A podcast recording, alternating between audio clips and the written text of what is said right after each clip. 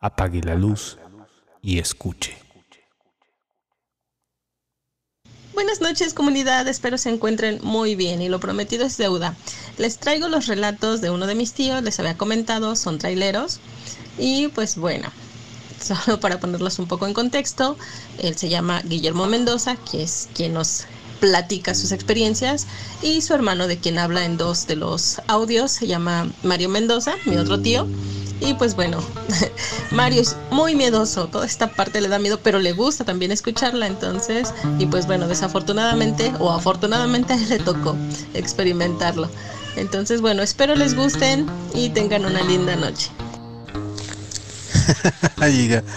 pues a ver qué tal sale. Pues la del Nahual este o lo que haya sido. Eh, fue en una noche yendo hacia Altamirano, ciudad Altamirano Guerrero. Eh, como es pura sierra y todo eso, en una de las curvas hubo un accidente, bueno, que ya tenía un ratillo que lo habían quitado, pero entre los escombros del accidente estaban, este, yo di la vuelta y las luces iluminaron el, los escombros, ¿no? Del, del accidente. Y entre los escombros salieron dos perros. Pero el, asunto fue que los perros se echaron a correr hacia el lado izquierdo de donde yo iba. Pero en, parados en dos patas. Y del lado izquierdo pues hay un barranco de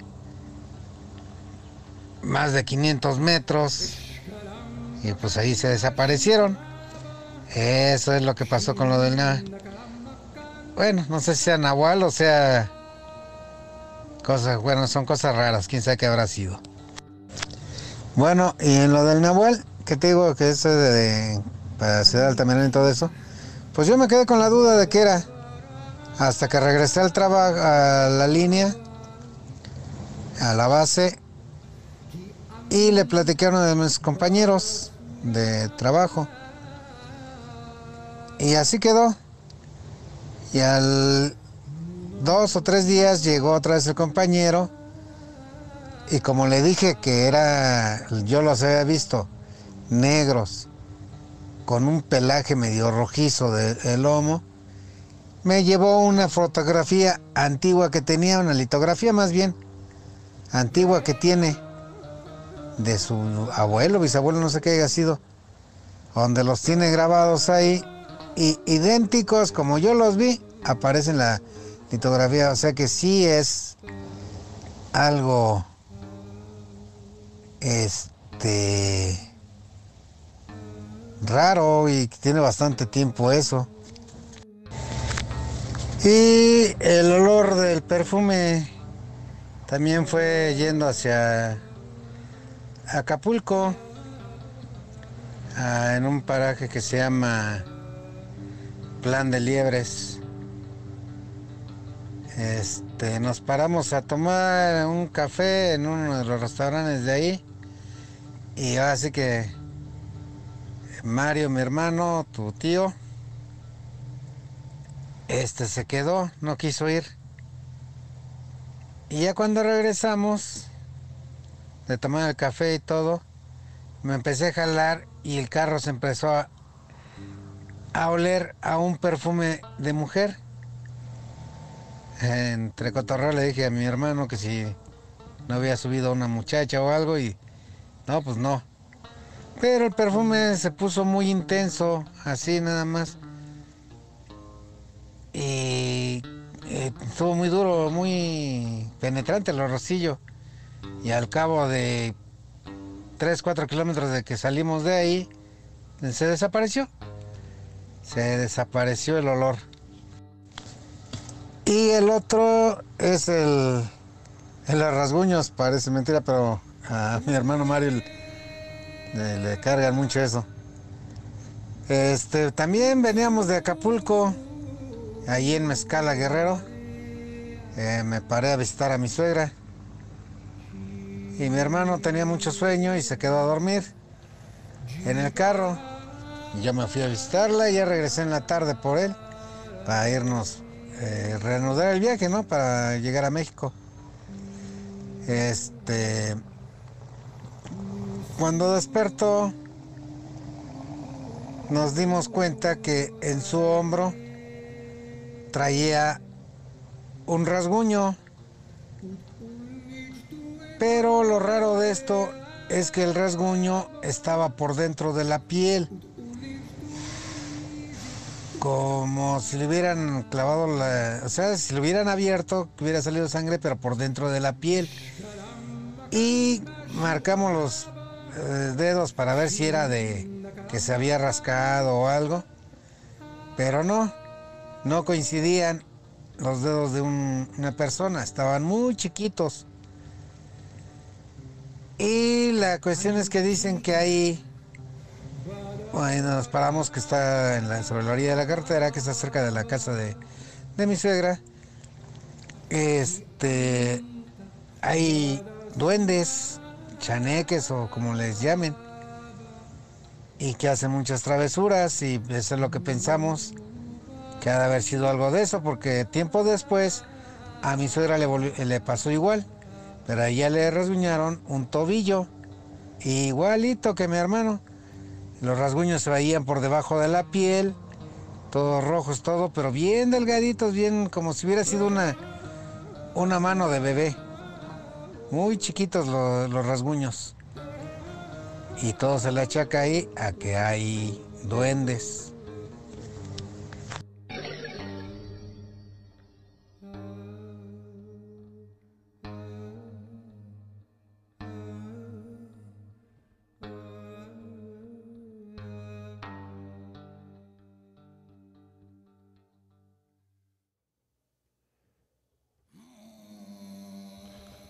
Qué relatos nos comparte el querido Guillermo Mendoza, al cual le mandamos un abrazo. Muchísimas gracias y apreciamos mucho su trabajo como, como trailero, como estos psicopompos que andan en las carreteras. Ya lo he contado muchas veces, pero la verdad les tengo un, aprecio gigantesco a todas las personas que trabajan en los caminos, porque legendarios eh, son sus relatos, sus experiencias y a veces les cuesta mucho trabajo contarlas porque pues son inverosímiles, pero imaginen la cantidad de cosas que puede ver una persona que está constantemente eh, exponiendo su vida en las carreteras. Bueno, es una cosa loquísima. El primero que nos cuenta el querido Guillermo, pues este de los perros está muy, muy, muy manchado. Porque generalmente cuando son relatos de nahuales, recordemos que el nahual estrictamente, hay gente que dice, no, es que no puede ser nahual porque en las tradiciones prehispánicas tenían otros eh, elementos. Sí, desde luego, estoy completamente de acuerdo con ellos salvo que en las tradiciones orales pues no obedecen a la ortodoxia, ni saben eh, ni comprenden la totalidad ni lo espeso que llegan a ser a veces estos estudios de lo prehispánico. En las tradiciones orales los nahuales están muy ligados a la brujería y a lo brujo y a lo que se considera como un ser sobrenatural, entonces hay que leerlos de esa manera, ¿no? Y cuando surgen los los nahuales, cuando surgen este tipo de, seres sobrenaturales, generalmente los delata el tamaño, los ojos, eh, principalmente eh, que son muy exagerados, ¿no? Los ambientes nocturnos, por ejemplo, que son animales carroñeros, en algunos casos, hay, hay otros que no, ¿eh? Ahorita que estoy diciéndolo en voz alta está el caso de los que se presentan como burros, que no tienen nada que ver, o caballos, por ejemplo, que son monturas de, de ciertos seres sobrenaturales, como por ejemplo el charro negro. Y bueno, pues hay, ciertos animales, pero este está muy loco porque lo que estamos escuchando, pues es una especie como de hombre lobo. Aquí sí, por esta situación de, de que se presenten dos patas, y aquí no lo delata el tamaño, lo que lo delata es la morfología, ¿no? Y aparte que está al lado del barranco, un barranco que tiene eh, medio kilómetro de, caída, imagínense ustedes la locura que fue eh, haber visto eso por parte de, Guillermo Mendoza que nos manda este, este relato formidable, un gran relato. También el del olor, este relato en donde se paran a tomar café eh, y bueno, aparece el olor a flores que es muy interesante interesante, un perfume de mujer, dice él, pero recordemos que los perfumes cuando son, este, tienen esta semejanza a las flores, pues lo que hacen eh, es rememorar los antiguos, eh, los antiguos entierros. Los entierros antes se adornaban con flores, bueno, actualmente, pero ya el elemento como que no está muy visible, como que es más el ritual y el dolor y más lo social.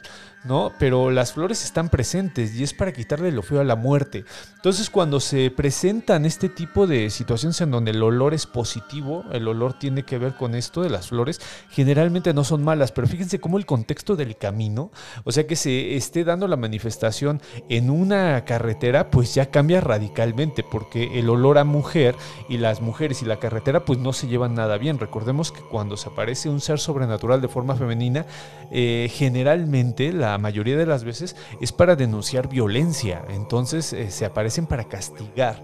Eh, que se manifieste este olor, que por cierto los olores generalmente nadie los pela. Actualmente, por ejemplo, la gente que hace eh, este tipo de contenido digital, pues para ellos los olores no son muy relevantes que digamos, ¿no? Lo, que más les gusta son los videos y este tipo de vainas. Pero no, o sea, los, los, los olores son súper importantes y aquí vemos cómo esta manifestación de lo femenino se va a, dar a través del olor y eh, no fue causa de, de accidente, pero generalmente se dan accidentes gracias a esto. Entonces, eh, que no pasara, pues es un, eh, uno de estos relatos que, ¿no? Dices, qué chido, qué chido que no pasó. Hemos eh, hecho fantasmalogías de relatos que sí que pasan, ¿no? O sea, la mujer generalmente trae malos augurios en el mundo de lo sobrenatural y más ligado a las, a las carreteras. Y finalmente, pues esto de los, de los duendes me recordó mucho esta historia que se contaba en el libro de la daimónica de Patrick Harpur, en donde encuentran un pequeño zapato hecho de piel de ratón que medía eh, no menos de, no más de una pulgada, si, mal no recuerdo eran 2-3 centímetros, pero que estaba eh, trabajado de una manera formidable, ¿no? Y que no se explicaban cómo alguien podía haber hecho ese trabajo artesanal tan pequeño. Acá con los rasguños, eh, estos rasguños que están por dentro, que es a donde se eh, hace evidente el mundo sobrenatural, en, lo inverosímil se hace evidente a través de este rasguño interno, pues eh, también nos dejan ver cómo Guerrero, porque todos los relatos son de Guerrero, que también hay que, hay que tomarlo en cuenta, cómo Guerrero tiene una serie de, seres sobrenaturales muy importantes, ¿no? Y bueno, acá los duendes o chaneques que nos dice el, señor Guillermo, eh, pues se hacen evidentes a través de estos rasguños muy finos, dice, como aquel zapato que les cuento, ¿no? Muy finos que eh, te dejan ver que pues es algo que no eh, forma parte del mundo ordinario. No, no sé si del mundo natural estaría bien decir que no forma parte del mundo natural porque las realidades sí que forman parte del mundo natural, están en la imaginación, están en, esto que es imposible, pero eh, eso no quiere decir que no, que no perjudiquen ¿no? Eh, en el mundo de lo posible. Entonces, los tres relatos a mí me fascinaron, los caminos y estos seres, fíjense, nos regaló tres, eh, tres historias formidables. Y bueno, pues yo no tengo como agradecerle al señor Guillermo que nos haya regalado esto, estos cuentos. y bueno, pues si ustedes también se animan a contarme sus fantasmalogías, sus, sus relatos, pues yo se los agradezco muchísimo. Recuerden que tenemos un teléfono para eso, para que me mande sus audios. Yo prefiero los audios. Recuerden que así no matamos lo oral y estas expresiones que ustedes tienen, porque ustedes lo vivieron a final de cuentas, o ustedes están más cercanos a las personas que lo vivieron. Entonces, si tienen chance de contármelo, aquí lo dejo, ¿no? Es el 5574 67 36 43. Me pueden mandar un audio de WhatsApp, no importa de qué trate el sensacional del domingo. La verdad es que estas viernes con viernes van a salir las fantasmalogías y bueno, pues a partir de eso se va a nutrir este, este espacio que yo les agradezco mucho porque a final de cuentas esa es mi intención, que la oralidad y lo sobrenatural y el miedo y lo fantástico perdure a través de los relatos fíjense qué, belleza. Encontré una manera de que sobrevivan los, los relatos a través de estas historias. Espero eh, despertar un poquito la, eh, iniciativa de ustedes de, preservar su memoria oral. Y bueno, pues eh, les agradezco mucho que la compartan conmigo. Recuerden, yo soy Chuy Campos, me pueden buscar en Twitter como arroba chuy-campos. Les agradezco infinitamente a la gente que se suscribe y comparte mi trabajo, que no es muy usual, no es así como que wow, ¿no? Yo no trato de hacerlo espectacular, yo lo que trato es de hacerlo honesto, que ustedes sepan que tienen un tesoro en las historias que me cuentan, esa es mi intención. Entonces eh, les agradezco muchísimo si comparten, si se suscriben, si corren la voz de que hay un loco que estudia desde la antropología y la historia este tipo de relatos. Les mando un abrazo y nos estamos viendo este domingo para la segunda parte de los relatos que tienen que ver con eh, las radionovelas y toda este, esta memoria del terror radiofónico. Y este, el próximo viernes con otra fantasmalogía. Les agradezco muchísimo y estamos en contacto. Bye.